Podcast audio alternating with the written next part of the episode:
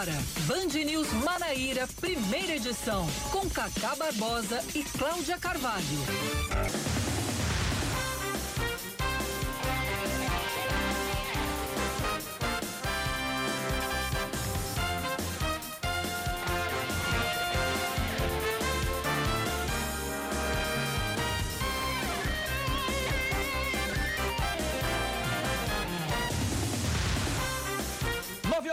26 minutos em João Pessoa, 9 horas 26 minutos na Paraíba. Bom dia, bom dia, bom dia. Hoje é quinta-feira, é véspera de sexta, é dia 28, 28 de outubro de 2021. Está começando mais um Band News Manaíra, primeira edição comigo, Cacá Barbosa e com Cláudia Carvalho. Bom Quase dia, Cláudia. grito gol. Bom dia, Cacá Barbosa. Bom dia para todos os nossos ouvintes. Um noticiário que é show de bola. Exatamente. E por isso vamos começar aqui dando pontapé inicial nas notícias aqui no Band News Manaíra, primeira edição. Apita o árbitro. Ou como diria Fiore Gigliotti, abrem-se as cortinas e começa o espetáculo. E hoje no espetáculo vai ter Yuri Queiroga mais empolgado do que nunca, né? Pois é, rapaz, tá morto de feliz, tá, tá parecendo um, um siri na lata, tão feliz que tá. Mas a gente fala sobre isso já já, porque a gente começa com uma notícia não tão boa assim, uma notícia triste. Triste. Morre o trabalhador de 39 anos, soterrado ontem em uma obra no trecho da BR-230 em Cabedelo. Ele estava internado no Hospital de Emergência e Trauma com estado de saúde considerado grave após sofrer uma parada cardiorrespiratória.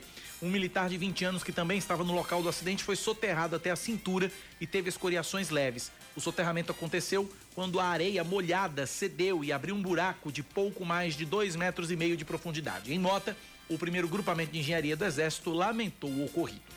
Seis mandados de busca e apreensão são cumpridos durante a Operação Fardo Pesado, que investiga empresários que revendiam produtos roubados na Paraíba. Além disso, as mercadorias estariam sendo comercializadas sem o recolhimento de impostos, o que configura o crime de sonegação.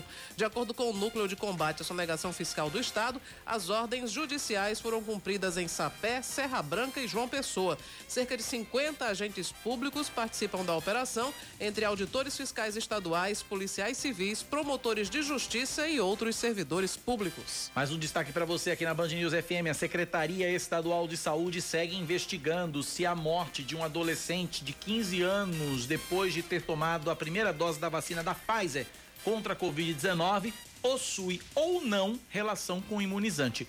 A pasta disse que recebeu a notificação de um evento adverso grave após a aplicação da vacina no último dia 8 de outubro e que o caso evoluiu para a morte na última terça-feira. O adolescente começou a apresentar dor de cabeça 24 horas depois de ser imunizado e isso se estendeu por um período de 11 dias. Ele foi atendido no Hospital Arlinda Marques, em João Pessoa, e posteriormente levado para o Hospital Metropolitano em Santa Rita, onde já chegou com um quadro de saúde agravado. O secretário estadual de saúde, Geraldo Medeiros, disse que o momento não é de precipitar diagnóstico e adiantou que existem outras suspeitas com relação ao óbito. O presidente nacional do PSD, Gilberto Kassab, quer que todos os integrantes da legenda na Paraíba, e isso inclui o prefeito de Campina Grande, Bruno Cunha Lima, sigam o ex-prefeito campinense Romero Rodrigues na aliança com o governador João Azevedo do Cidadania.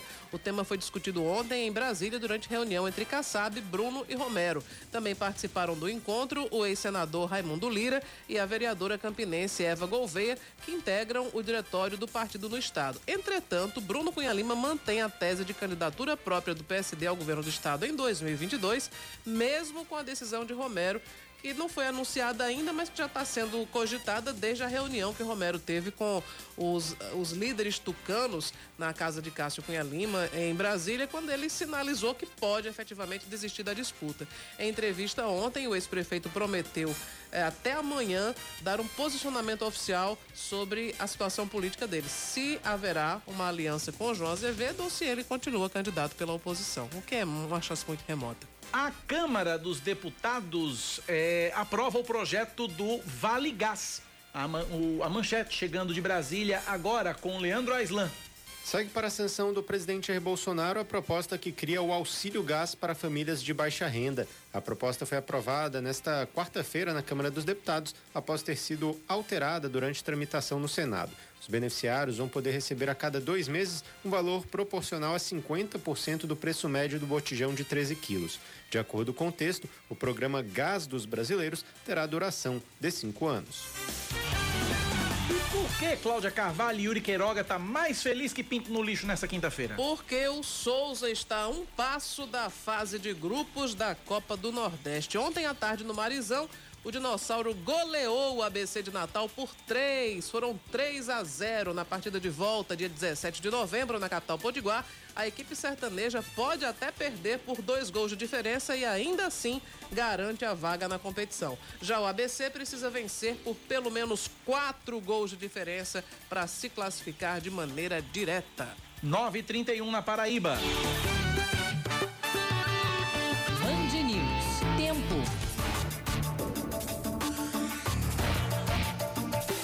Quinta-feira em João Pessoa deve ser de sol entre nuvens pela manhã, pancadas de chuva à tarde, tempo aberto à noite, mínima de 24 graus e máxima de 29. Neste momento, na capital paraibana, termômetros marcam exatos e precisos 29 graus, Cláudia Carvalho. Em Campina Grande, a quinta-feira deve ser de sol entre nuvens pela manhã e tem aquelas tradicionais pancadas de chuva à tarde e à noite.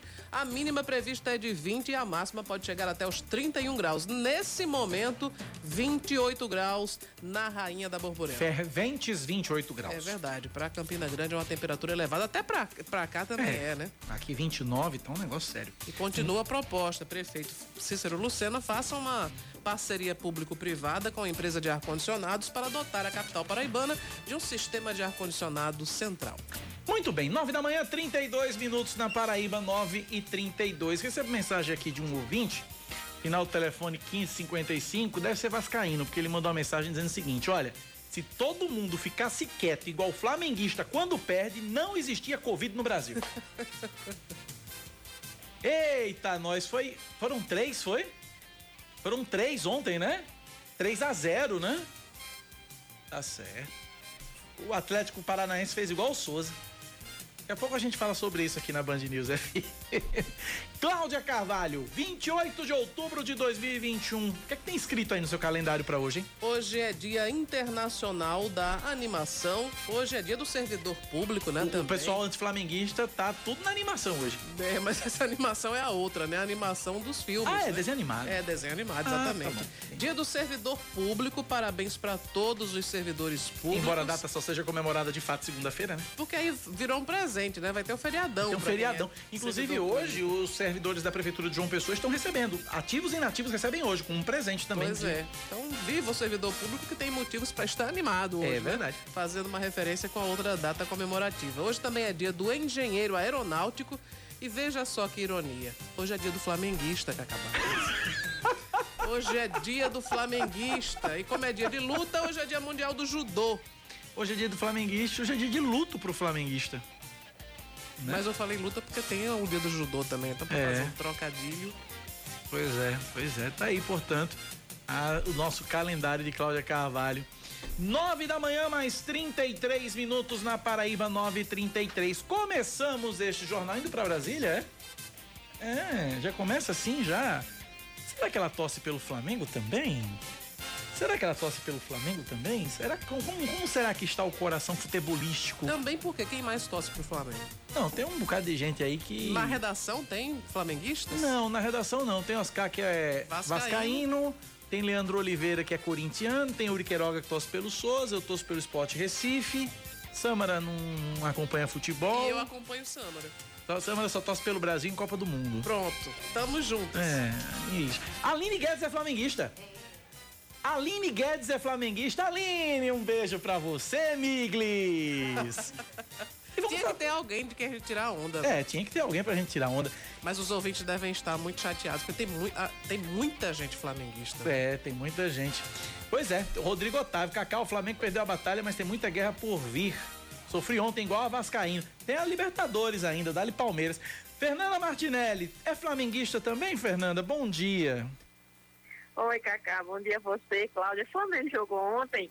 Eu não vi porque eu estava tão cansada que eu apaguei, não vi jogo, não sabia nem que o Flamengo tinha jogado. Tá, mas a pergunta, a pergunta foi. Ela é flamenguista. A pergunta não foi se você viu o jogo ou não. A pergunta foi se você é flamenguista ou não. Eu sou do mesmo time que Cláudia Carvalho e Samara Gonçalves. Eu torço, olha só como é o meu raciocínio. No futebol eu torço para quem está ganhando, porque assim eu não sofro, né? Não tem tá problema, ninguém tira onda comigo. Agora, o marido já é flamenguista, aí já é outro assunto. Nem conversei com ele ainda sobre isso. Pronto, quando conversar com ele, receba nossas condolências. Fernanda Martinelli, vamos trazer informações aí direto de Brasília. PEC dos precatórios, a votação está adiada na Câmara, é isso? Está adiada sim. Ontem foi um dia de extrema movimentação na Câmara, justamente por causa dessa discussão da PEC dos precatórios. O ministro da Cidadania, João Roma, passou o dia inteiro na Câmara para tratar justamente sobre esse assunto, até porque da PEC dos precatórios depende do pagamento do Auxílio Brasil no valor de 400 reais, como ele e o presidente da República, Jair Bolsonaro, já prometeram e anunciaram. Era para ter sido votado na terça-feira, acabou não tendo acordo, ficou para ontem, também não teve acordo e a votação vai ficar para a próxima quarta-feira, dia 3 de novembro, depois do feriado. Por que, que não está tendo acordo? De acordo com o que o próprio relator, Hugo Mota, acabou nos confidenciando, não há voto ainda suficiente para aprovar a PEC. São necessários 308 votos em dois turnos para que essa PEC seja aprovada. E é muito interessante, é de muito interesse do Palácio Planalto e do presidente da Câmara, Arthur Lira, que essa PEC seja aprovada, porque se não for, isso vai mostrar que Arthur Lira não tem tanta força política assim, até porque o projeto do Ministério Público já foi rejeitado, trazendo aí uma derrota para Lira e agora a grande expectativa é de que a PEC dos precatórios seja aprovada para mostrar a força política de Lira, que é aliado de primeira ordem do presidente da República, Jair Bolsonaro, e foi eleito com o apoio do presidente. Então, há todo um esforço aí para que haja esse debate, para que a PEC seja aprovada. Há uma preocupação dos parlamentares da oposição, segundo os próprios parlamentares, em relação aos precatórios da educação, que são dívidas do Fundef, de acordo com eles. Essa PEC vai prejudicar esse pagamento. Hugo Mota já declarou que não iria fazer nada que prejudicasse a educação, mas o debate é muito amplo, precisa de muita discussão para que seja aprovado sem prejudicar quem aguarda receber esses precatórios. Então, ontem foi feito um acordo para que fosse votado na próxima semana e agora, até lá, os parlamentares da base do governo têm que lutar para conseguir juntar esses 308 votos ou mais e, com isso, conseguir aprovar a PEC. Passado o feriado, depois dessa, dessa, desse período de discussões, de reuniões que Arthur Lira deve ter, principalmente com os líderes partidários, aí a previsão é de que seja votado na próxima quarta-feira, dia 3 de novembro. Ainda é previsão, porque eles só vão querer votar quando tiver a certeza que a PEC vai passar. E para isso, muita conversa vai rolar ainda, muita reunião vai acontecer para que essa PEC possa entrar em discussão no plenário da Câmara. Com vocês. Obrigado, Fernanda Martinelli, pelas informações. A gente vai continuar em Brasília porque o relatório final da CPI da pandemia já está com a Procuradoria-Geral da República de Brasília, Natália Pazzi. A cúpula da CPI da pandemia entregou nesta quarta-feira o relatório final aprovado pela comissão ao Procurador-Geral da República, Augusto Aras. Aras e equipe são responsáveis por tocar as investigações e diligências envolvendo as autoridades com foro privilegiado junto ao Supremo Tribunal Federal e Superior Tribunal de Justiça. Possuem foro o presidente Jair Bolsonaro, filhos do chefe do executivo, como por exemplo o senador Flávio Bolsonaro, ministros do governo e deputados federais. Aras afirmou que com essas novas informações entregues pela CPI, será possível avançar em diversas investigações. Graças ao trabalho da CPI, nós já temos várias investigações em curso, temos já ações de improbidade em curso, temos denúncias também já ajuizadas, com afastamento de autoridades estaduais eh, e municipais. De maneira que eh, a, a chegada da, do material referente às autoridades com prerrogativa de foro certamente contribuirá para que a Procuradoria-Geral da República, com todos os seus membros, sob a nossa coordenação, Uh, possamos dar agilidade necessária à apreciação dos fatos. Os senadores também entregaram o documento ao ministro Alexandre de Moraes, do Supremo Tribunal Federal. Outros órgãos receberão o relatório, como Ministérios Públicos Estaduais do Rio de Janeiro e São Paulo e também a Polícia Federal. Além desses, também será enviado à Câmara dos Deputados, responsável por uma eventual abertura de impeachment contra o presidente Bolsonaro, e ao presidente do Senado, Rodrigo Pacheco. Uma frente parlamentar no Senado acompanhará todos os desdobramentos.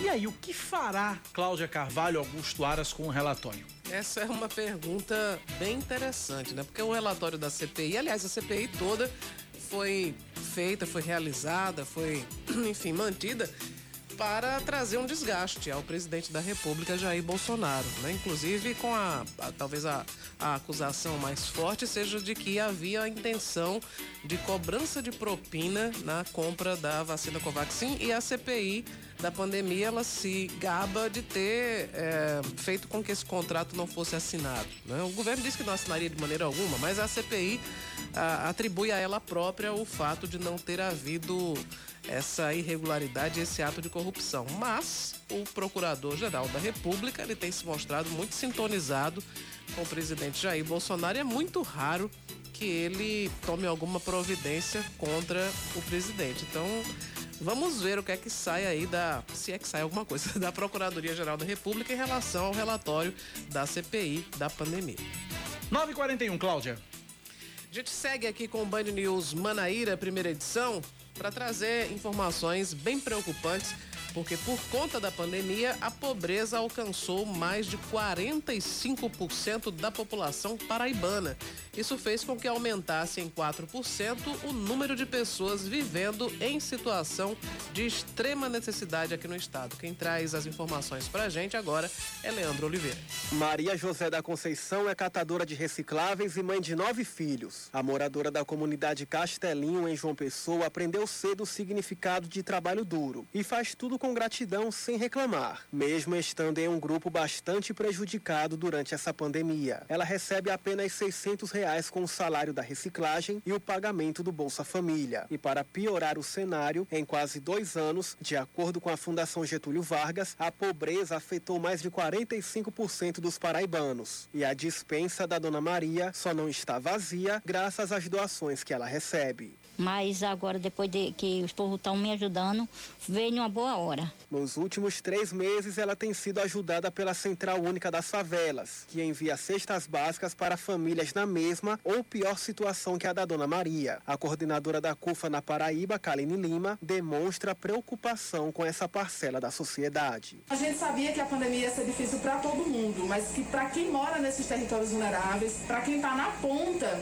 essa, essa desigualdade ia ser ampliada de forma severa e é o que nós estamos vivendo hoje, né? O retrocesso é, no mapa da fome, o alto nível é, de insegurança alimentar, atingindo aí mais de 50% da população brasileira. Nós da CUFA temos acompanhado esses dados e temos buscado alternativas para que essa população não siga sendo tão desassistida como tem ocorrido. Se você se interessou por essa ação e quer ajudar a CUFA a alimentar mais gente, acesse o site www.panelacheiasalva.com.br panelacheiasalva.com.br. Lá você encontra os links de doações a partir de 50 reais.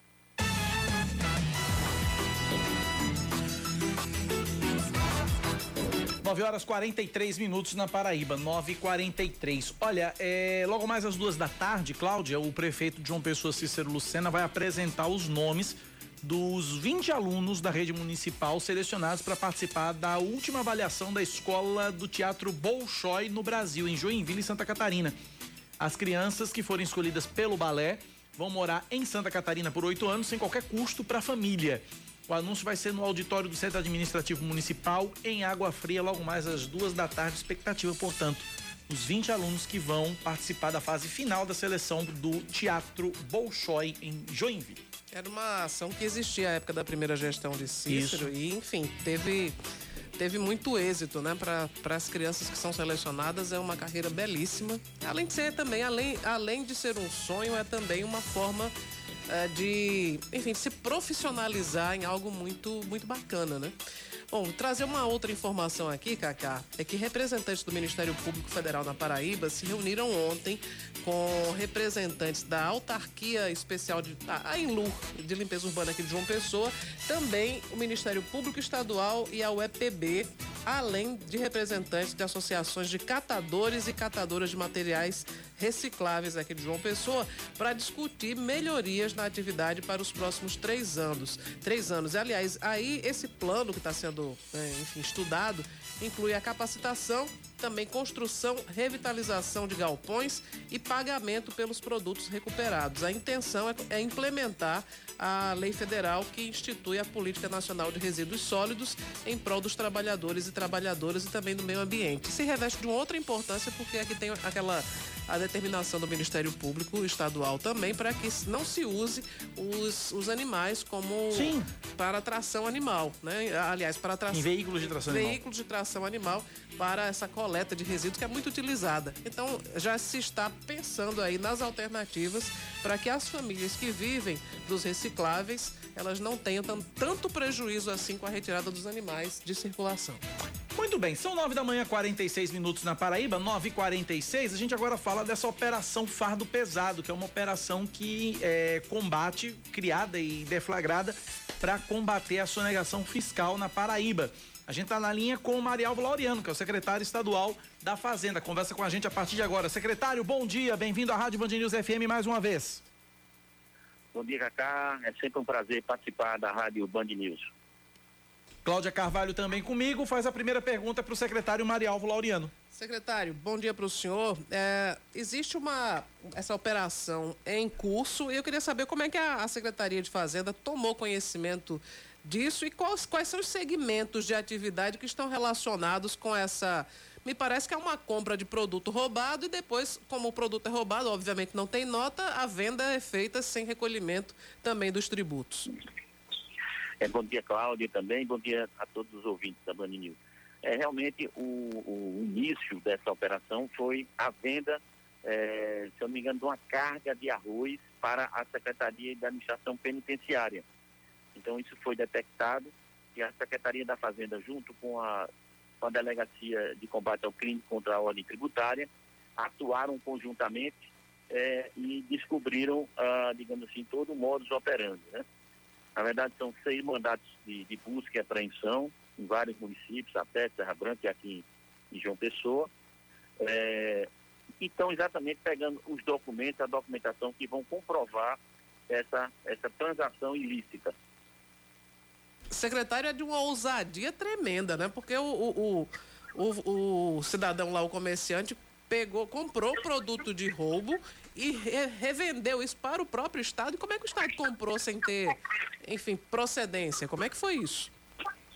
É, porque quando você faz uma licitação, é, e aí a, a, a empresa vai lá, emite a nota fiscal, a empresa emitiu a nota fiscal, chegou na Secretaria de Administração, entregou o arroz com a nota fiscal e é, é, e foi recebido esse arroz. Né? O que é que acontece? Ela, a, nós fiscalizamos, a Cefaz entrou e verificou que não houve entrada na mercadoria. Né?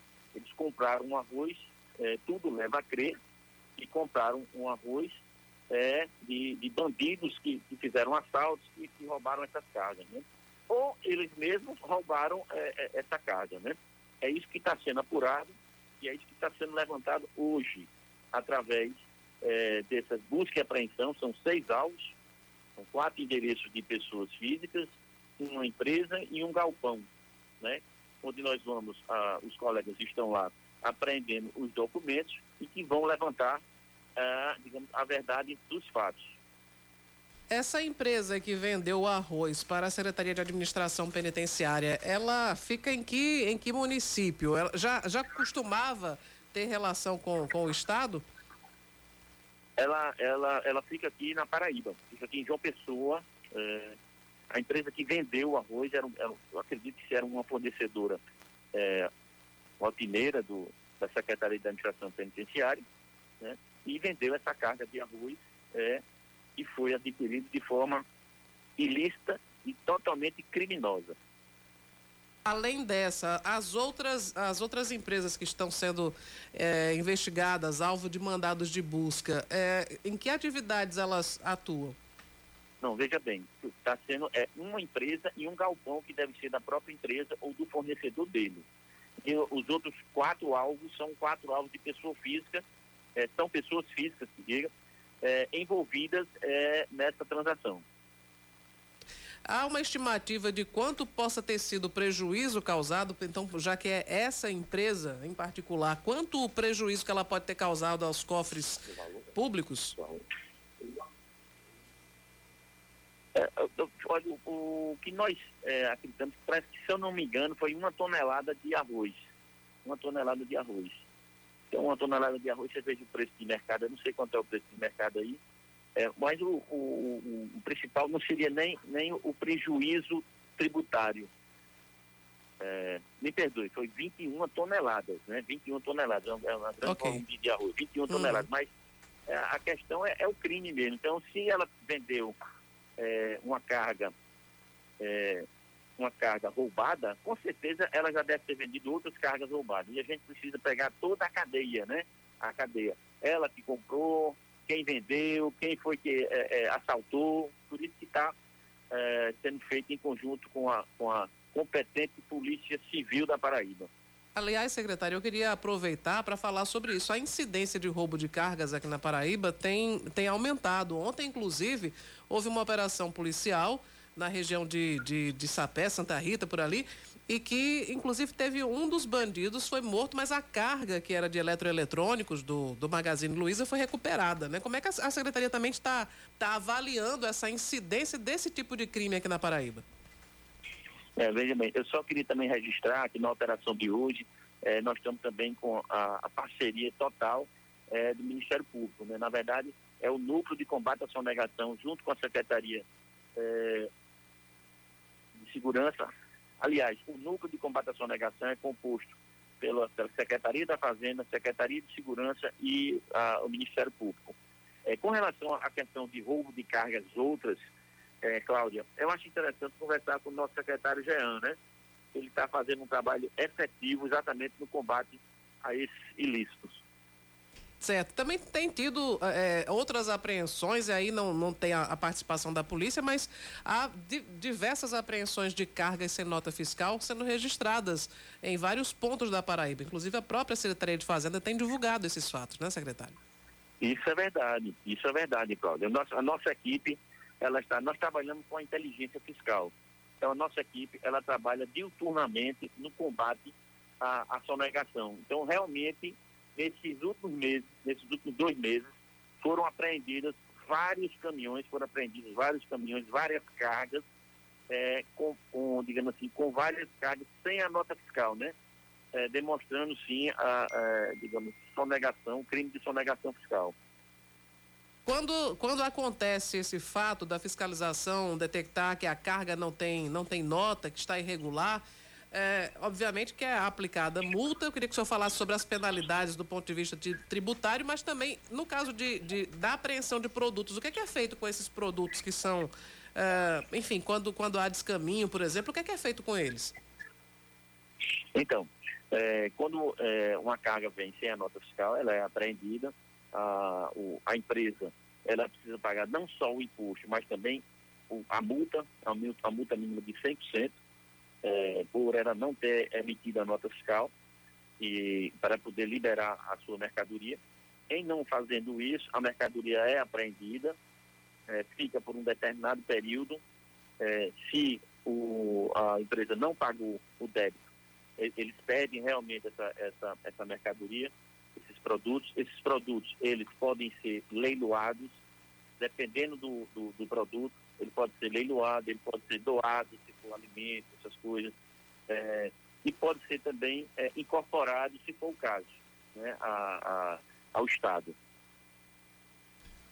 Ok, secretário. Queria lhe agradecer pela sua participação, trazendo aí informações. Já, já tem alguma, enfim, algum dado mais recente sobre o que é que foi a, a, a, aprendido nesses mandados de busca cumpridos hoje ou ainda não?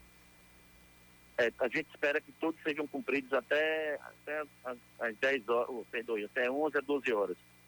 Certo? Aí a gente, terá um, um, um, a gente pode dar um feedback maior, tá bom? Ok, secretário. Muito obrigada pela sua participação aqui na na Band News, no Band News primeira edição. Tá bom, um grande abraço, Cláudio e Cacá. Saúde para vocês. Para nós, um abraço, secretário. 9 da manhã, 55 minutos na Paraíba, 9 e 55. Aproximadamente 6 mil empregos temporários devem ser gerados neste fim de ano na Paraíba. Expectativa, estimativa é da Câmara de Dirigentes Logistas de João Pessoa, que prevê aí é, no setor do comércio a abertura de mais de 2.500 vagas De acordo com o presidente da CDL, Nivaldo Vilar, cerca de 12% das pessoas que entram no mercado de trabalho durante esse período de emprego temporário conseguem efetivar a contratação.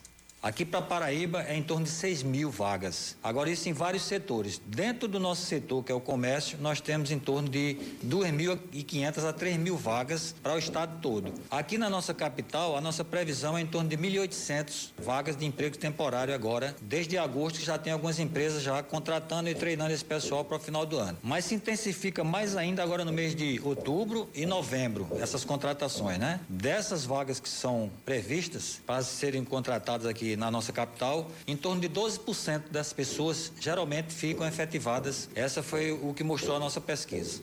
De acordo com o Nivaldo Vilar, a porta de entrada nessa época é o Cine Estadual e Municipal, que estão recebendo currículos até o fim do mês que vem.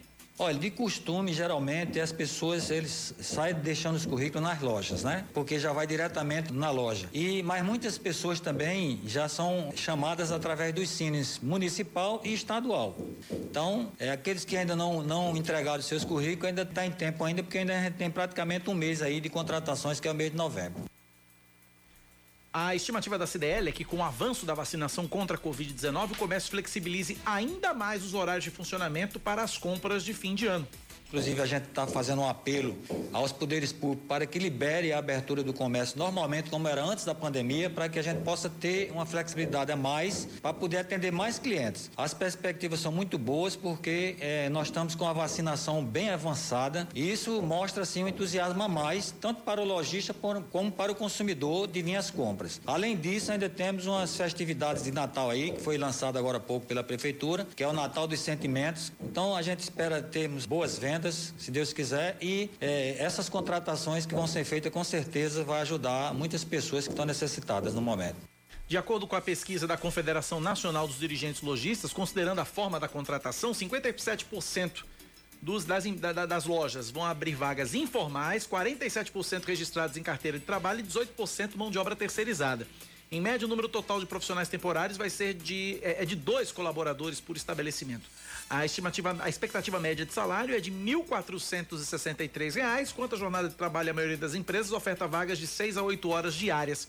Há uma grande variedade de cargos e funções, porém as mais requisitadas pelas empresas são vendedor, 29%, ajudante, 23% e balconista, 14%. A hora é agora, Cláudia Carvalho. Pois é, para quem está precisando né, trabalhar, essa, essa é, proximidade com o fim do ano sempre representa oportunidades, então tem aí uma, uma chance, né? Você sabe que o meu primeiro emprego com carteira assinada em 1900 não interessa. é, primeiro emprego mesmo. Começou, surgiu exatamente de uma vaga temporária, mas não foi em loja não, mas foi num, num ramo do comércio. Na época que se fazia crediário. Sim. Na época que se fazia crediário, meu primeiro emprego foi. Oscar nunca passou nem perto do crediário. Nunca passou nem perto do crediário. Diz que ouviu falar. É. caviar, ele já ouviu falar. Cre... Para quem não lembra, crediário é o seguinte: você saía da loja, você saía da loja com o produto e com uma bíblia ou com um carnê. É pra, pra pagar. E aí nem você... todo mundo tinha cartão de crédito, nem é. todo mundo tinha cheque. Cheque também é uma coisa Cheque, cheque né? pré-datado. Né? Pois é. Cheque pré-datado. Mas enfim, fato é o seguinte, que aí você comprava com juros módicos, né? Tipo, você terminar de pagar, tinha que comprar dois produtos pelo preço, de... enfim.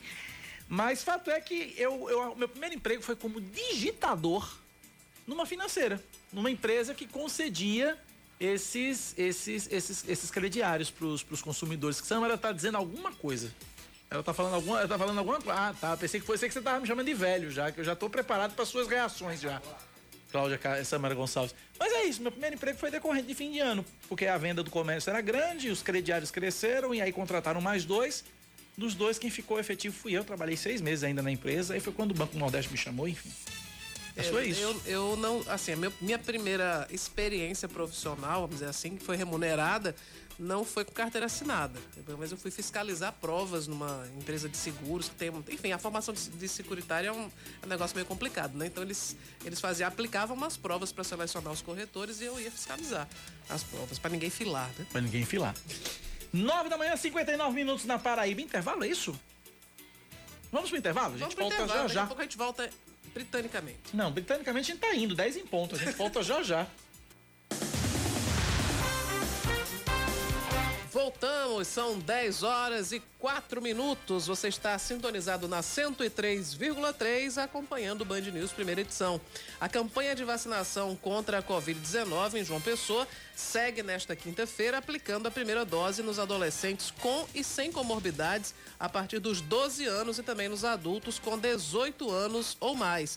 Também continua a aplicação da segunda dose da Coronavac, AstraZeneca e Pfizer e também da terceira dose nos idosos com mais de 60 anos, nos trabalhadores de saúde e também nos imunossuprimidos. São 13 ginásios os ginásios funcionam de 8 da manhã até o meio-dia e três drive-thru que funcionam sempre das 9 da manhã às 3 da tarde. O agendamento, que é obrigatório para todos os públicos, deve ser feito pelo site vacina.joaopessoa.pb.gov.br ou também pelo aplicativo Vacina João Pessoa.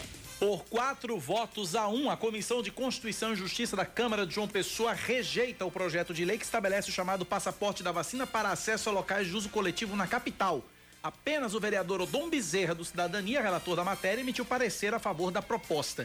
Já os vereadores Tarcísio Jardim, do Patriota, Tiago Lucena, do PRTB, Durval Ferreira, do PL e Guga, do PROS, se posicionaram contra a medida, alegando que cada cidadão tem o direito de decidir o que é melhor para si, ou seja, é o Dom Bezerra foi voto vencido. Foi. Eles defenderam a liberdade de escolha de quem não quer se imunizar contra o coronavírus. Uma lei estadual já está valendo em toda a Paraíba e regula sobre o passaporte da vacina desde o último dia 13. Inclusive a regulamentação deve sair este fim de semana, Cláudia, e a expectativa é com relação à questão da exigência de vacinas. E uma primeira informação é de que é, o passaporte vai exigir as duas doses Uhum. para acesso a locais fechados. Certo. É, em relação a essa rejeição do, do passaporte da vacina na CCJ da Câmara, é, se refere a um projeto do vereador Milanês Neto que tratava exatamente do, do passaporte da vacina nos moldes do que foi aprovado na Assembleia Legislativa. Mas aí o projeto de Milanês Neto na CCJ ele foi rejeitado, como já foi dito aqui, por 4 a 1. Vamos a mais um destaque. O juiz Antônio Gonçalves Ribeiro, da primeira vara mista de Cabedelo, decide manter as medidas cautelares que foram impostas ao empresário Roberto Santiago.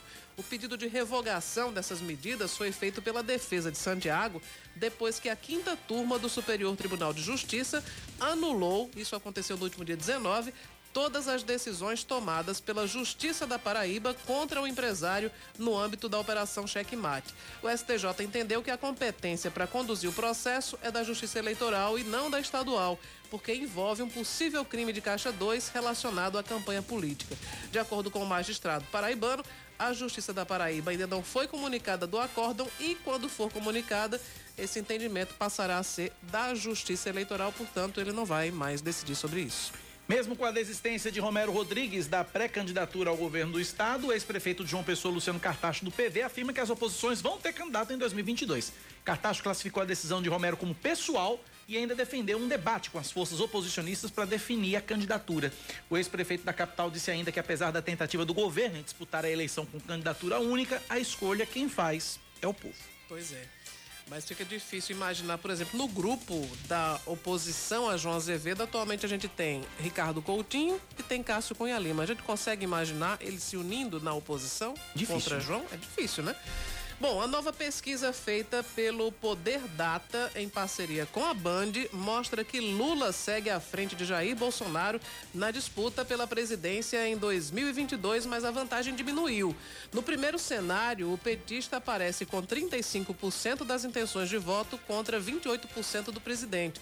O ex-ministro Sérgio Moro tem 8%, Ciro Gomes 5% e Luiz Henrique Mandetta 4% é o mesmo percentual do governador de São Paulo, João Dória.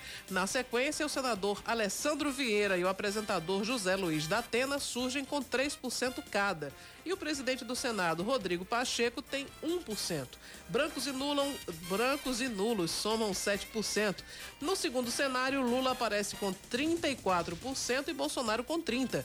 Ciro Gomes e Sérgio Moro têm 7% cada e Luiz Henrique Mandetta surge com 4%. É o mesmo percentual de José Luiz da Atena.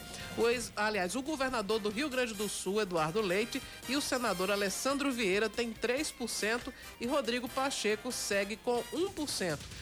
Brancos e nulos são 6%. Em um eventual segundo turno, Lula aparece com 52% e Jair Bolsonaro com 37%. Há dois meses, o petista venceria por 55% a 30%. A pesquisa ouviu 2.500 pessoas em mais de 400 municípios entre segunda-feira e ontem. A margem de erro é de dois pontos para mais ou para menos. Agora a gente fala de esportes aqui na Band News, porque o Flamengo é goleado pelo Atlético Paranaense em pleno Maracanã e está fora da final da Copa do Brasil. Ô, notícia linda. Aline Fanelli tem as informações. Fala, Aline. Atlético Paranaense e Atlético Mineiro são os finalistas da Copa do Brasil. No Maracanã, o Furacão fez 3 a 0 no Flamengo depois de um empate por 2 a 2 na Arena da Baixada. Nicão balançou a rede duas vezes e Zé Ivaldo completou o placar depois de um contra-ataque que ele mesmo puxou. É a terceira final do Atlético Paranaense que levou o primeiro título em 2019. Já o Atlético Mineiro voltou a vencer o Fortaleza, desta vez com placar de 2 a 1 6 a 1 no agregado. Diego Costa e Hulk foram os autores dos gols do Galo e Romarinho diminuiu para o time cearense aos 45 do segundo tempo. As finais da Copa do Brasil estão marcadas para os dias 12 e 15 de dezembro. E depois da partida, Cláudia Carvalho, o treinador Renato Gaúcho entregou o cargo, mas foi convencido pelos dirigentes rubro-negros a permanecer no clube. 10 da manhã, 10 minutos na Paraíba, 10 e 10. Cláudia, tem um negócio pra gente fazer sábado, viu? O que, é que a gente vai fazer? Pedal Rosa. Ah, muito bem. Pedal Rosa, organizado pela ONG Amigos do Peito, vai ser realizado sábado, é, às seis e meia da manhã, saída do busto de Tamandaré. O trajeto vai até o pórtico de Intermares e voltando para o busto de Tamandaré. Para participar, basta doar um ou mais pacotes de absorventes, uhum. além de adquirir a camisa do evento. A de algodão custa 30 reais e a de dry fit custa 40. Os absorventes vão para um projeto que garante dignidade menstrual a mulheres em situação de vulnerabilidade, atividade que faz parte do Outubro Rosa, mês de prevenção ao câncer de mama.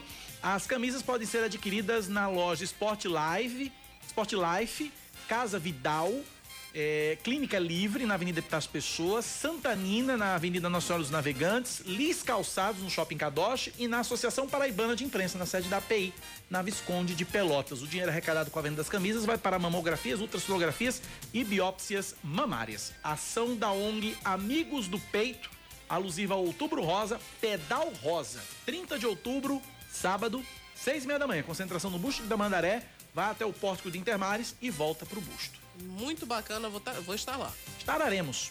Estararemos lá. 10 da manhã, 12 minutos na Paraíba, 10 e 12. 9911-9207 é o nosso WhatsApp. 9911-9207, o WhatsApp da Band News FM. Cláudia Carvalho, e a reunião com o Kassab, hein? Pois é, Kassab, é, o Gilberto Kassab, que é o presidente nacional do PSD, ontem ele, ele capitaneou com muito entusiasmo a solenidade de filiação de Rodrigo Pacheco, que deixou os democratas, se filiou ao PSD e foi uma solenidade muito prestigiada. E nessa solenidade estavam várias lideranças da Paraíba, né? Romero Rodrigues, Eva Gouveia, Bruno Cunha Lima e chamou a atenção também o fato de estarem lá batendo palmas para Kassab e Pacheco, o deputado federal Agnaldo Ribeiro e também a senadora Daniela. Por causa dessa presença, chegou-se a, a, especular que eles estariam para se filiar ao partido. Depois, Daniela Ribeiro, ela explicou que, na verdade, eles foram convidados, mas que existe, existe essa possibilidade de filiação, sim, não está descartada, mas depende. Depende do quê? da filiação que também está sendo especulada do presidente Jair Bolsonaro aos progressistas, que é o partido de Daniela e de Agnaldo. Bom, mas a conversa, houve uma conversa, uma reunião entre Kassab, Bruno Cunha Lima e Romero Rodrigues, e Kassab é, expôs né, para Bruno a intenção do partido de celebrar essa aliança com o governador João Azevedo aqui no estado da Paraíba e tem interesse sim em Romero ser inserido na chapa de João como candidato a vice. Essa proposta que está colocada. E que o próprio Romero também, numa entrevista para uma, uma TV de Campina Grande, entrevista curta, mas ele admitiu que, que está pensando nisso, que ele espera é, é, não diz que é definitivo, mas que espera ser convencido pelos atuais aliados, PSDB principalmente, de que não deve tomar essa atitude. Mas a gente que, que acompanha o cenário político, na verdade, sabe que isso aí é o que uh, no provérbio popular se, se chamaria favas contadas. Está faltando somente a oficialização, mas essa aliança, Cacá, já é praticamente certa, né? A gente está em linha agora com o deputado Hervásio Bezerra, Isso. né? Que é um experiente observador e participante também da cena política, faz parte da base do governador João Azevedo a gente vai saber uh, como é que a, a, base de João está reagindo à chegada desse novo elemento né, ao, ao, grupo político do governador. Deputado Hervásio, bom dia, seja bem-vindo aqui à, à Rádio Band News. É, muito bom dia, Cláudia. Abraçar também meu amigo Cacá, agradecer a Samra é, pelo contato e já me colocar à disposição, Cláudia, e atentamente aqui ouvindo as novas informações a respeito dessa grande novela hoje, um tema que toma conta de todos os portais da nossa cidade, de todas as emissoras de rádio, que é esse afã entre esse namoro entre o governador João Azevedo e o ex-prefeito de Campina Grande, Romero Rodrigues. Mas eu fico à disposição, Cláudia. Eu já, já lhe perguntaria inicialmente se esse namoro já não, já não é um casamento que falta apenas ser anunciado e como é que o senhor, integrante da bancada do governo, recebe né, a, a informação desse reforço tão surpreendente. Já que a linguagem é casamento, a Sim. pergunta é a seguinte, deputado: o senhor faz gosto dessa cerimônia, desse, desse matrimônio, deputado? Olha, veja só. Para falar sobre esse tema, é, é, importante que nós inicialmente venhamos a fazer uma breve res, retrospectiva. Sempre dizendo, um termo que eu uso muito, que a, a vida é feita de escolhas. Desavenças, elas ocorrem entre, entre pai e filho, entre irmãos, entre marido e mulher, que normalmente entre marido e mulher culmina com, com a separação, né? E, e na política também é assim. Então nós tivemos inicialmente a história do Podemos, que veneziano não digeriu bem, entendeu e compreendeu que foi uma ação do governo para lhe tirar o comando do Podemos.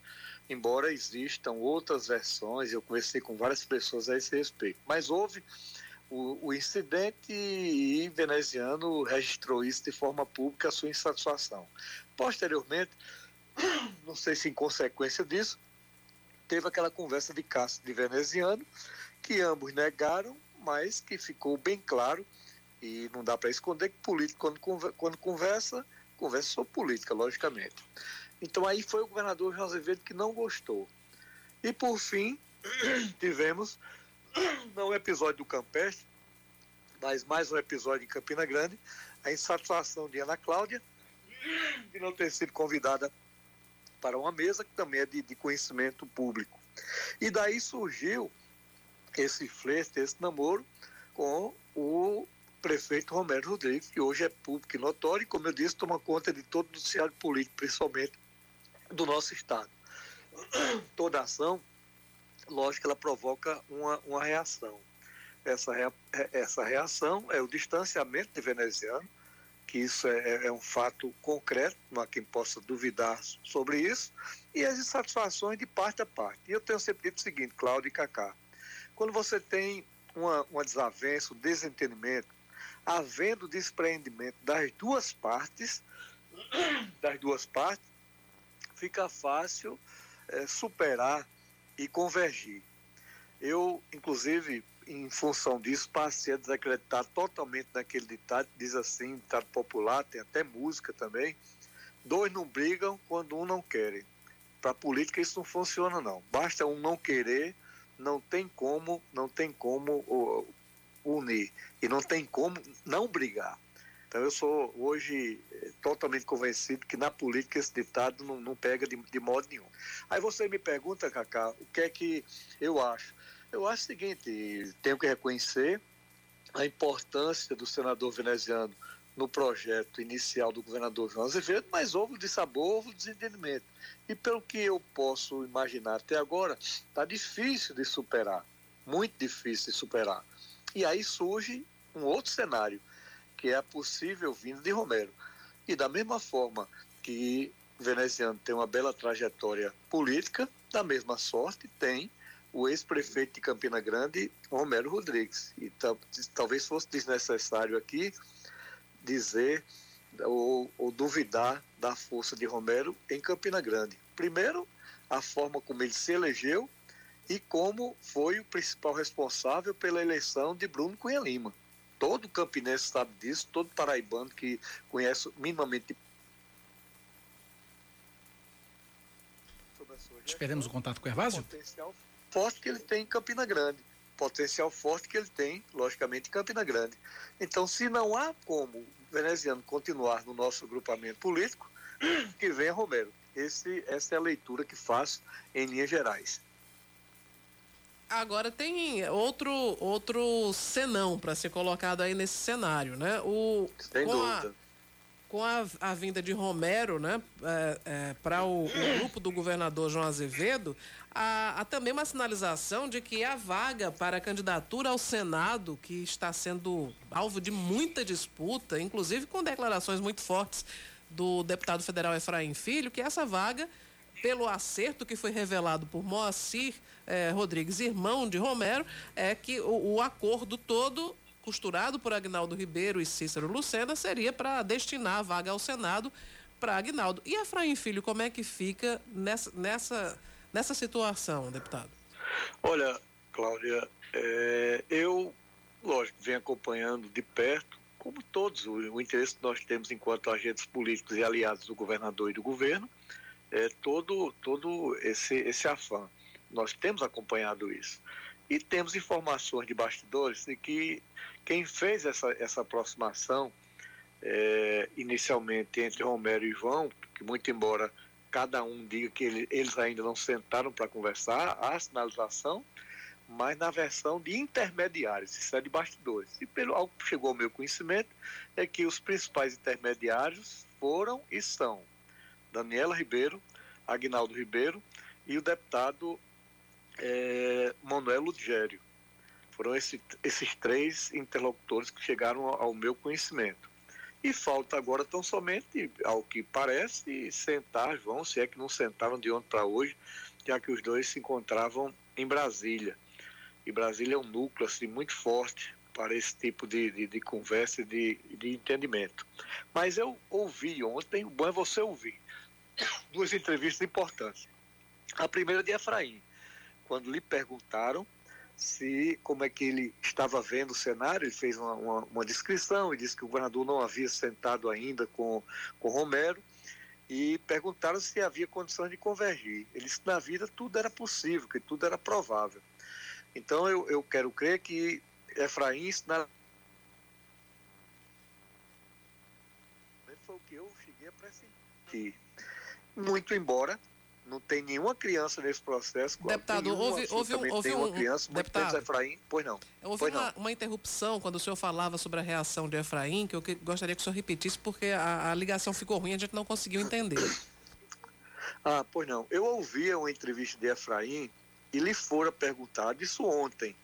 Como é que ele estava vendo esse cenário, essa possível aproximação de João e Romero? E se havia espaço para ele e para veneziano. Ele disse que não podia falar, é, e lógico não pode falar sobre veneziano, mas que ele enxergava que havia como, como, como compor. Então ele admitiu essa, essa possibilidade de forma pública que eu, eu não vi, mas ouvi a, a, a sua fala. Então são posições distintas.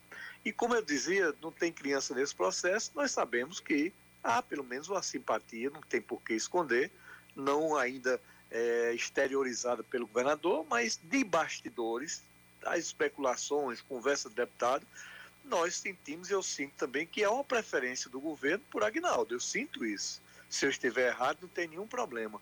Muito embora todos nós venhamos a reconhecer a importância, o valor, a coragem, a determinação do deputado Efraim. Mas ontem ele deixou claro que, que pode também chegar e, e, e conversar é, a esse respeito. E eu vejo margem para isso, Cláudia. Não é apenas a, a, vaga de senador ou a vaga de, de vice-governador que são importantes, mas há como compor é, há como compor justamente fortalecendo forças para a deputação estadual, para a deputação federal. Então, há margem para isso, eu vejo, havendo, havendo desprendimento e vontade. É a, a, e havendo desprendimento e vontade, tudo fica mais fácil. Eu sinto um distanciamento maior de veneziano e fico hoje na dúvida se Efraim se incorporaria a, a um novo projeto que deve estar sendo idealizado aí com legitimidade pelo senador veneziano Vital. Mas o, o, o importante, Cláudio, é nós ouvirmos agora, pelo menos a palavra, e ouvimos muito, eu ouvi toda a entrevista de, de, de Romero, e ele sinaliza fortemente para isso. Eu acho que a reação de Rui Carneiro hoje na, na imprensa, a fala do deputado Tovar, deixam claro a disposição de Romero em dialogar, em sentar, em integrar é, a chapa e fazer, fazer passar a fazer parte do grupamento político do governador. Isso para mim hoje, e acho para vocês da imprensa e para a opinião pública, são favas contadas. Falta tão somente uma fala de, decisiva do governador de Romero anunciando, anunciando isso. E, logicamente, uhum. nós vamos ter que aguardar, o que não é difícil de saber, que não dá para você casar é, em Campina Grande Romero, Romero com veneziano. Como também existem muitas dificuldades, dificuldades tremendas entre o, o grupo político do senador Carlos Cunha Lima com o grupo político do senador veneziano. Com toda certeza, até parte da militância, uma militância mesmo, aquela mais radical, mais raiz de veneziano, jamais irá compor com Cássio. Como lideranças de, de, de, Cássio Cunha Lima, jamais, jamais eles admitem votar num projeto de veneziano. Esse Bom. é o quadro e vamos depois, ao ouvir o governador o Romero anunciou, os dois anunciando essa aproximação, quais serão as baixas que certamente nós teremos no grupo que elegeu o governador João Azevedo. Deputado, o senhor já havia feito, quando Romero ainda era candidato da oposição, o senhor já tinha feito críticas à, à chapa de oposição. E como é que fica agora a oposição perdendo Romero? Piorou muito, né? O que eu dizia, Cláudia, e até Romero não gostou, mandou um recado meio, meio duro e tudo tal, que eu respondi, não deixo nada sem resposta, nada, nada mesmo. Mas eu dizia que eu não sentia solidariedade alguma dos, dos militantes, dos agentes políticos, das principais lideranças da oposição ao nome de Romero. Em várias entrevistas, em discursos na, na Assembleia mesmo, eu jamais vi, nem de forma remota, um deputado chegar a fazer alusão a, a, a Romero Rodrigues. Então, é, Romero era candidato sozinho, brigando para conquistar espaço e tudo tal. Logicamente que ele se convenceu disso, e modéstia parte, Cláudio, quem primeiro falou esse respeito fui eu, e lhe digo, é a oposição mais fraca que eu já vi na Paraíba durante toda a minha vivência e convivência com política. A oposição não tem um comandante, não tem um líder, é um barco inteiramente à deriva e faz tempo que eu, que eu digo isso. Faz muito tempo que eu digo isso. Então, nunca vi a oposição se esfacelando. Com certeza, com essa decisão de, de Romero, eh, nós vamos ter outras baixas na, na, na bancada, de, na bancada de, de, de, oposição.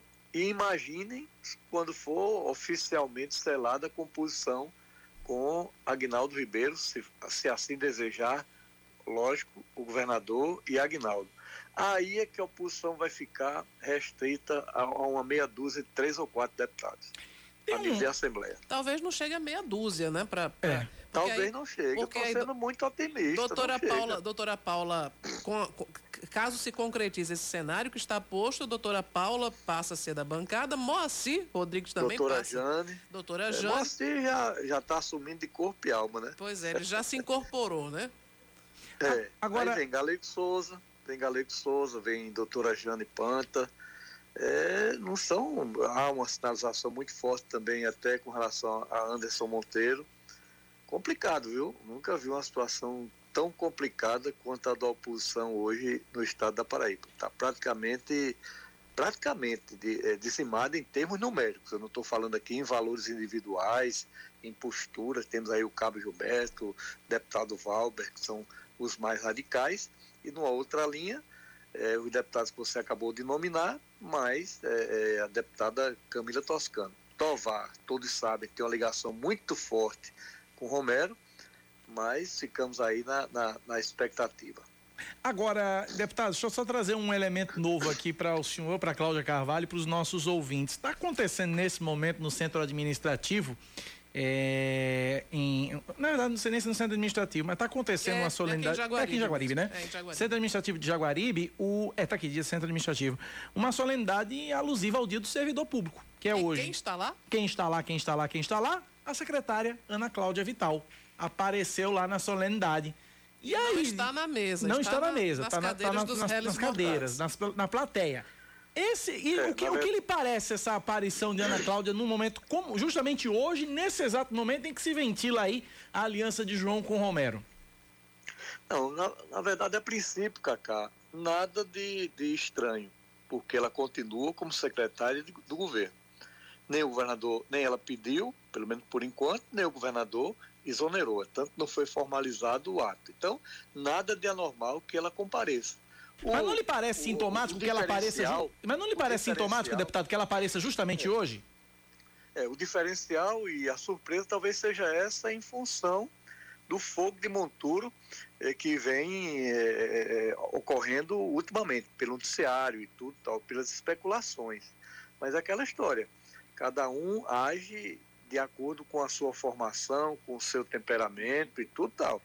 Então, a princípio não seria nada, não teria nada a presidente Ana Cláudia, mas em função dos rumores, dos moídos da política principalmente, eh, que envolvem ela, ela que envolve que envolve também o, seu esposo, o senador veneziano Vital, eh, logicamente isso é gera margem para especulações, como você faz agora, e para ilações. E aí, o que é que está havendo? Será que há condição de reaproximar? Bem, em, em política tudo é possível, tudo é provável. Eu acho difícil. Se você me perguntar é, minha avaliação, eu acho que é difícil. Eu acho que o clima entre João e veneziano, ele azedou mesmo. Posso estar errado, até quero estar errado, queimar a língua, mas eu acho o, o clima muito pesado. Até porque o governador, vocês haverão de convir que ele falou muito mais. Ele fez avaliação a respeito do comportamento de Ana Cláudia de forma pública e até agora o senador veneziano se mantém num silêncio sepulcral. Para você ver como seres humanos reagem diferentemente ao mesmo estímulo. Ou seja, tivemos os três episódios e a reação do governador foi muito diferente da, da, da reação de, de veneziano. Então, se o veneziano vai ter a capacidade de superar, de admitir Romero, de acolher Romero, tudo bem. Eu, particularmente, lhe confesso que acho difícil. Acho que a relação azedou mesmo. Eu, eu digo na, na, na imprensa aquilo que eu penso, aquilo que eu sinto. Essa é minha avaliação. Eu até não acho ruim se eu vier queimar a língua. Não, tudo bem, deu uma opinião, ela não ocorreu. Mas eu concordo aí de que não diria que seria esdrúxula essa participação da, ou inoportuna essa, essa aparição pública de Ana Cláudia num evento. Eu não dizia aí, não posso dizer isso, até porque ela continua no governo, eu, eu repito, mas diante dos fatos, diante da, da, da conjuntura, diante do moído da política, é um fato a se destacar e de se observar. Para a gente concluir, eu só queria que o senhor fizesse um resumo sobre o sentimento do bloco aliado de João com a chegada de Romero. Romero é bem-vindo, é muito bem-vindo, é mais ou menos bem-vindo, como é?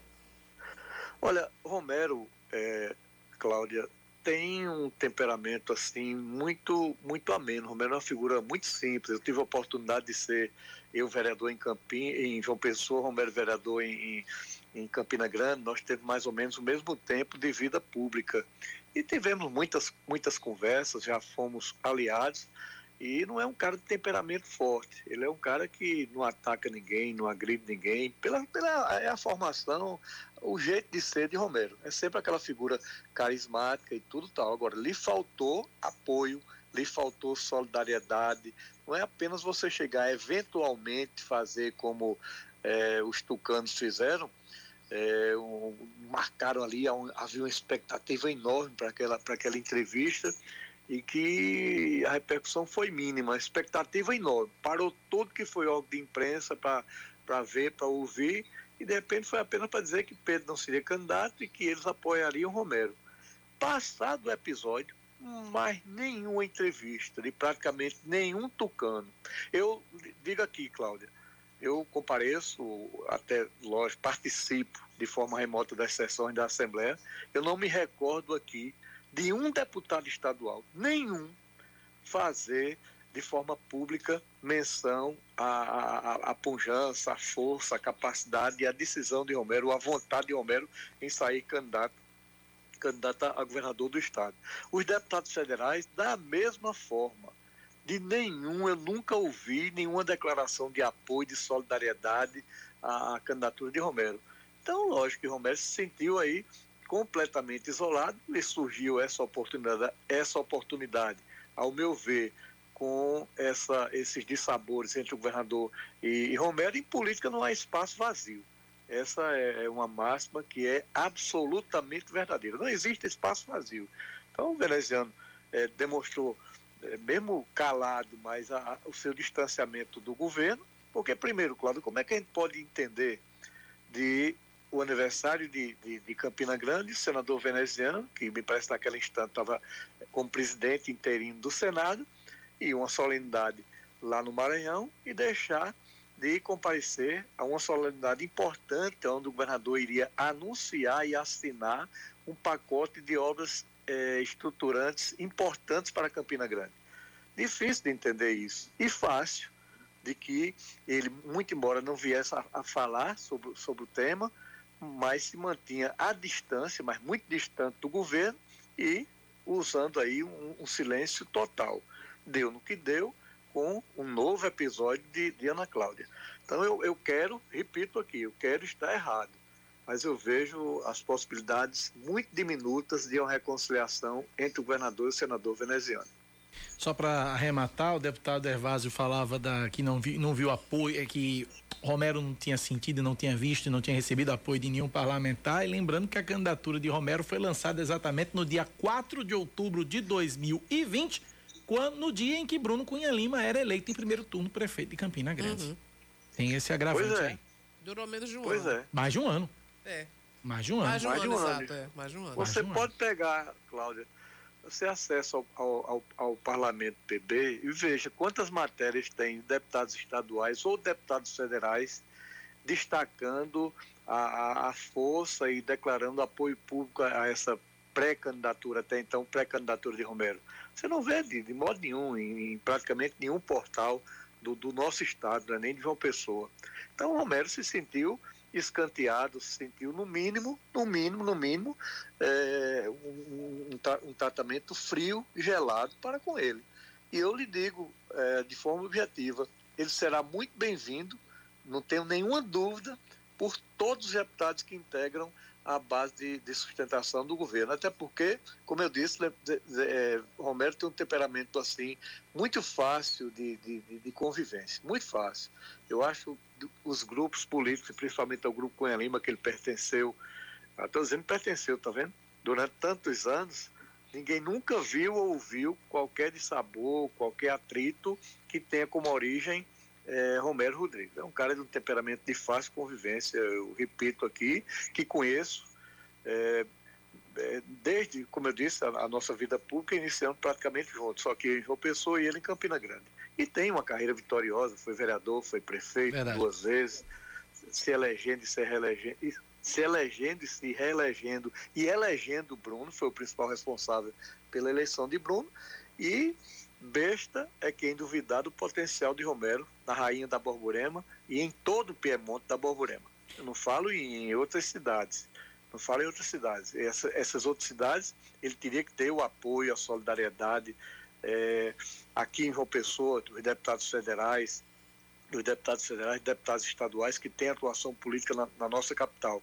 Mas eu repito, tenho que ser repetitivo, eu não vi isso durante o processo da vontade ou da intenção de Romero de se candidatar ao governo do Estado.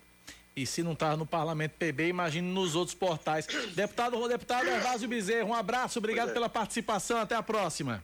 Tá, obrigado a você, Cacá, um abraço bem forte, e na mesma, na mesma margem, ou na mesma proporção a minha amiga aí de, longa, de longas datas, a competente jornalista multimídia, Cláudia Carvalho. Meu abraço também a, a Samara e agradecer aos ouvintes aí, milhares de ouvintes da Band News que nesse momento sintonizam essa emissora forte e potente do nosso estado. Ficamos todos com Deus. Um bom dia a todos nós. Bom dia, um abraço, deputado Evásio Bezerra. 10 da manhã, 39 minutos. Jesus amado. Vamos pro intervalo? Vamos correndo. Correndo. Último bloco vem aí do Band News Manaíra, primeira edição. Até já.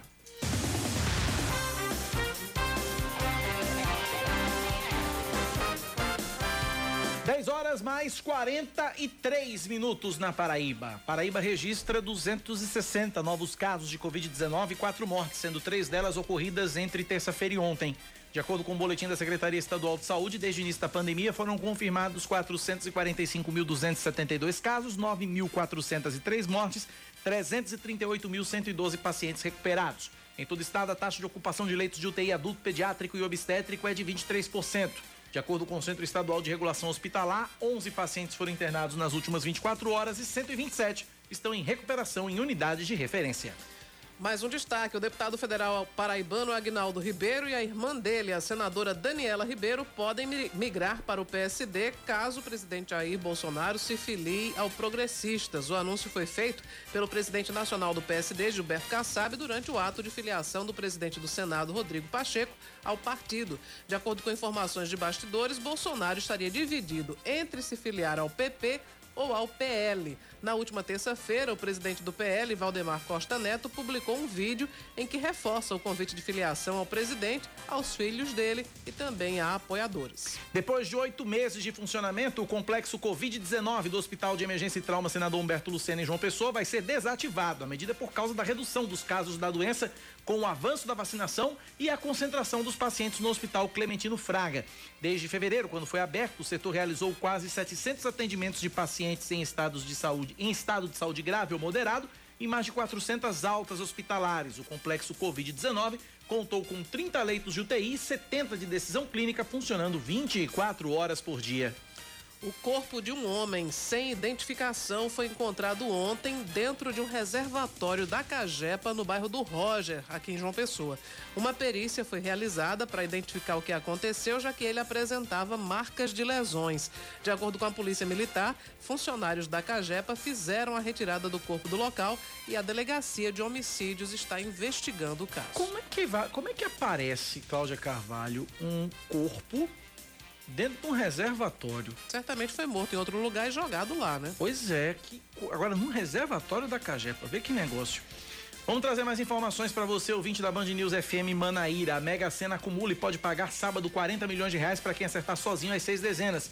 Ontem os números sorteados foram 16, 18, 38, 48, 51 e 60. Repetindo, 16, 18, 38, 48, 51 e 60. 40 apostas fizeram a quina e vão receber 82 mil reais cada uma.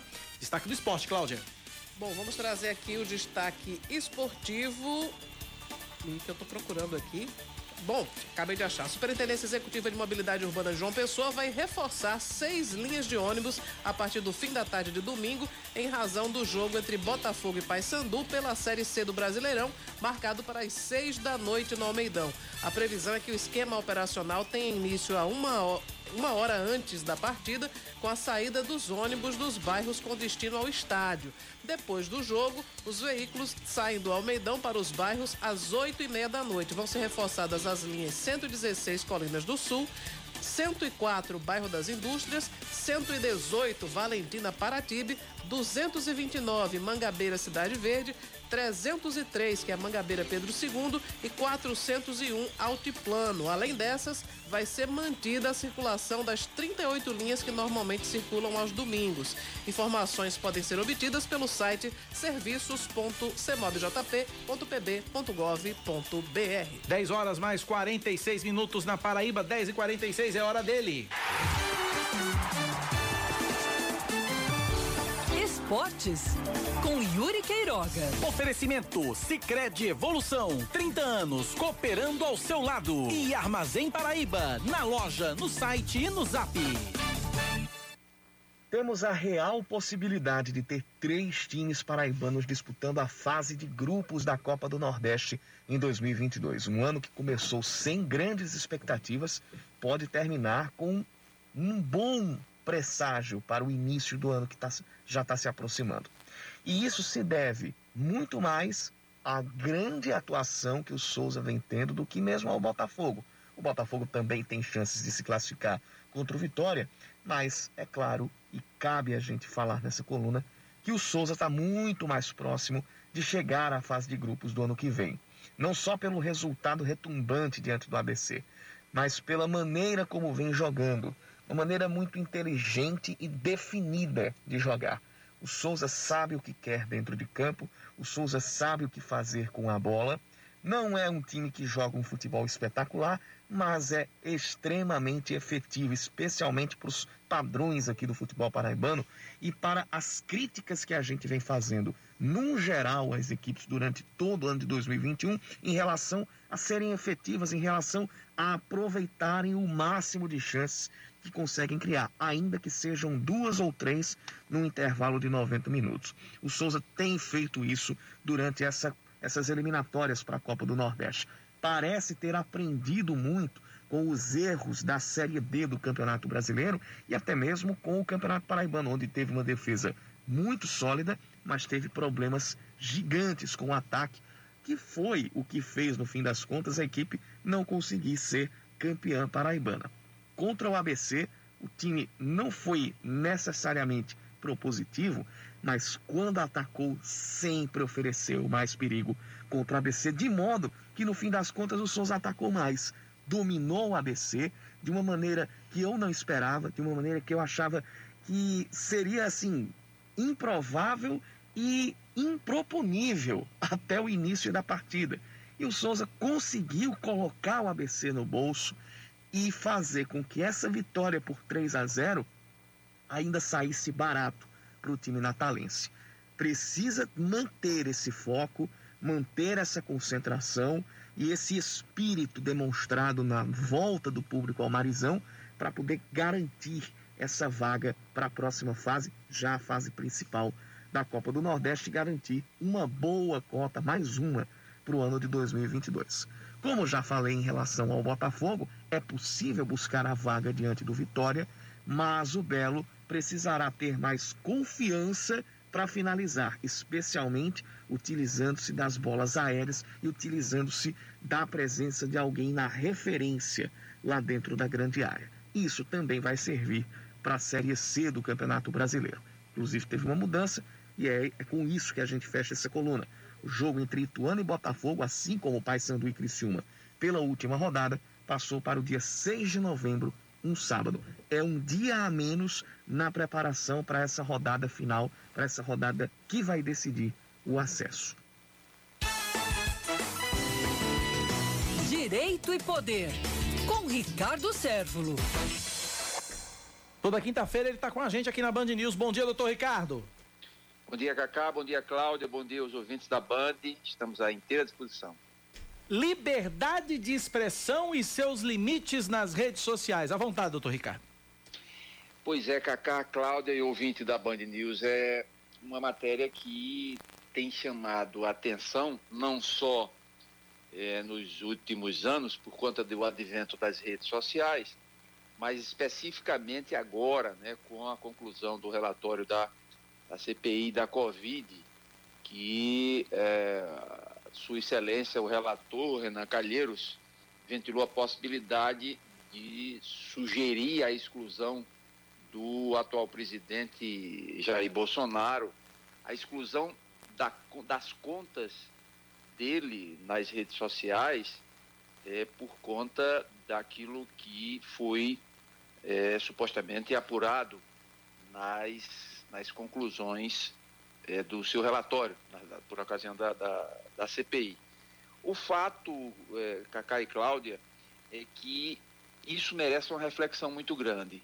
E para que a gente tenha é, muita tranquilidade para falar disso, é, é, interessante que a gente tire a, a figura do, do, Jair Bolsonaro. Você pode ser a favor dele, você pode ser contra o Jair Bolsonaro, ou o ex-presidente Lula, ou a ex-presidente Dilma, quem quer que seja. Eu acho que a gente precisa é, não fulanizar essa questão e focar justamente na, no exercício da liberdade de expressão. Isso sim é que democracias é, consolidadas precisam realmente analisar e fazer esse juízo de valor em torno de, de, um, de um bem que é tão caro, né? de um bem jurídico que é tão caro. Um bem jurídico, aqui no Brasil, um bem jurídico constitucional, que é não só a possibilidade de você pensar, mas é muito mais além, que é expressar aquilo que você pensa. Isso é garantia constitucional, é, repito, em democracias consolidadas. Nós não estamos falando em estados totalitários, em tiranias. Nós não, estão, não estamos abordando isso, porque aí é quando a gente entra nesse é, terreno despótico, fica complicado. Mas é, há limites na liberdade de expressão quando você está nas redes sociais ou em qualquer lugar, mas particularmente nesse tema de hoje? Claro que sim. Você não pode imaginar que um, um terreno virtual, que um campo virtual seja um passaporte, seja o Olimpo para você é, destilar o que bem entender de bom e de ruim contra quem quer que seja ou contra ideologias, filosofias ou segmentos e correntes de pensamento ideológico, é, político, ideológico. Não, não é isso. É, por outro lado, o grande questionamento que se faz também é a possibilidade de fazermos censura prévia. E aí, Cláudia e, e Cacá, e ouvinte da Band, é, censura prévia até em períodos eleitorais, a Justiça Eleitoral, os tribunais regionais eleitorais, os, o Tribunal Superior Eleitoral, eles têm afastado essa possibilidade de censura prévia. O que é, que é a censura prévia para que o nosso ouvinte possa entender? É você é, proibir o indivíduo de falar o que quer que seja, porque é, supõe que a sua fala vai atingir alguém. Isso é, me causa aflição, me causa muita preocupação, porque, repito, esqueçamos a questão dos, dos políticos que estão no, de plantão agora, o, o presidente Bolsonaro, o, o, talvez o retorno do presidente Lula, ou quem quer que seja. Mas isso é um terreno, uma areia movediça, um terreno muito complicado porque aquilo que hoje possa é, favorecer a, a minha corrente ideológica e prejudicar desafetos uterinos, viscerais, é, meus, do ponto de vista política, do ponto de vista político e ideológico, amanhã pode se virar contra mim mesmo e contra aquilo que eu penso e mais do que qualquer coisa vulnerar um, um, um direito sacrossanto que é o direito à liberdade de expressão nas grandes democracias. Um abraço, doutor Ricardo. Até a próxima quinta. Um abraço, um bom final de semana para vocês e para o ouvinte da Band. 10 da manhã, mais 56 minutos na Paraíba, 10h56. Cláudia Carvalho, rapidamente. A carta de Roberto Jefferson, Cláudia Carvalho. Inclusive, é, o presidente estadual do PTB aqui na Paraíba, o radialista Nilvan Ferreira, disse que essa carta de Roberto Jefferson é uma. Na, é, é, esse rompimento, esse suposto rompimento de Bolsonaro, de Roberto Jefferson com Bolsonaro, é uma narrativa da imprensa para afastar aliados. Declaração de Nilvan Ferreira, presidente do PTB Não, na Paraíba. A carta existiu. Agora a carta, eu estava agora há pouco ouvindo um áudio, né? Porque eu estou numa lista do PTB Nacional, numa lista de WhatsApp. E a, a, presidente em exercício, ela divulgou um áudio tentando explicar o que era. Em, em síntese, a carta com críticas a Bolsonaro e, e nela o, o, Roberto Jefferson diz que é, o presidente tentou uma convivência impossível entre o bem e o mal e acreditou nas facilidades do dinheiro público. E diz que o, o presidente Jair Bolsonaro e os filhos estão viciados no dinheiro público. É, essa carta, segundo a Graciela Nenov, que é a presidente em exercício, era apenas um desabafo para, para circular apenas com a, a direção do partido. Não era para ter vazado para a imprensa e o, o acabou esse documento. O mistério agora é saber quem vazou. Quem vazou exatamente, mas assim, a carta realmente procede, é de Jefferson e mostra uma profunda insatisfação dele com o presidente Bolsonaro. Mas o áudio da, da, da Graciela é uma tentativa de, de ficar, enfim, de dizer que não é um rompimento, que era uma mágoa, mas não reflete o sentimento do partido, porque o partido aparentemente não quer romper com Bolsonaro, apesar do teor ser muito forte da carta, né? É, mas diz que é, se queixa, na verdade, de que Roberto Jefferson teria sido abandonado por Bolsonaro, por isso que ele está na prisão e está sofrendo tanto. Né?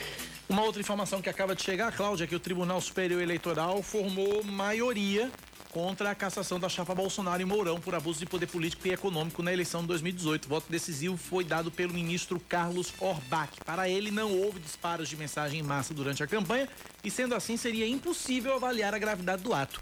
O julgamento começou na última terça-feira, quando três ministros já haviam votado pelo arquivamento por falta de provas, seguindo o relator Luiz Felipe Salomão. Informação que chega agora de Brasília. Agora, imagine você se o resultado fosse o contrário, se o, o, o tribunal entendesse que houve disparo em massa, que há provas dos disparos em massa decidisse caçar.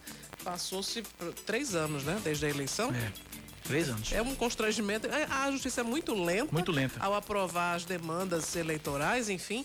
Mas é, a, o entendimento, na verdade, é que não teve prova de que, de que houve disparo em massa, que isso teria contribuído para desequilibrar o pleito. E uma última informação, receba a informação agora de que profissionais de enfermagem promovem amanhã, às 8 da manhã, no Parque da Lagoa, uma mobilização, a primeira do Nordeste, em defesa da PL 2564, que estabelece a criação do piso nacional salarial para enfermeiros, técnicos de enfermagem, auxiliares de enfermagem e parteiras, além da redução da jornada de trabalho para 30 horas semanais. É uma caminhada chamada Grito Regional da Enfermagem, sai do Parque da Lagoa em direção à Assembleia Legislativa da Paraíba, isso amanhã, a partir das 8 horas da manhã. 10 da manhã, 59 minutos. Cláudio Carvalho, é um K, é um B, é um. Ossi. Acabou, se é ponto final no Band News Manaíra, primeira edição. Eu volto Antes de mais nada, tem TV Manaíra hoje, hoje eu não tenho. Pois eu tenho. Quatro da tarde, Brasil, gente Paraíba, na tela da Band, TV Manaíra, canal 10.1. Amanhã, cedinho, seis da manhã, eu tô aqui com o Expresso Band News Manaíra. Às 9h20, Cláudia Carvalho chega para comandar comigo o último Band News Manaíra, primeira edição da semana, sexta-feira, amanhã, Cláudia Carvalho. Pois Até amanhã. É. Até amanhã, muito obrigado a todo mundo pela audiência. Tchau. Tem aí Eduardo Barão e Carla Bigato com o Band News Station. E Oscar Neto com as notícias locais. Abraço a todos, tchau, tchau. Você ouviu Band News Manaíra, primeira edição.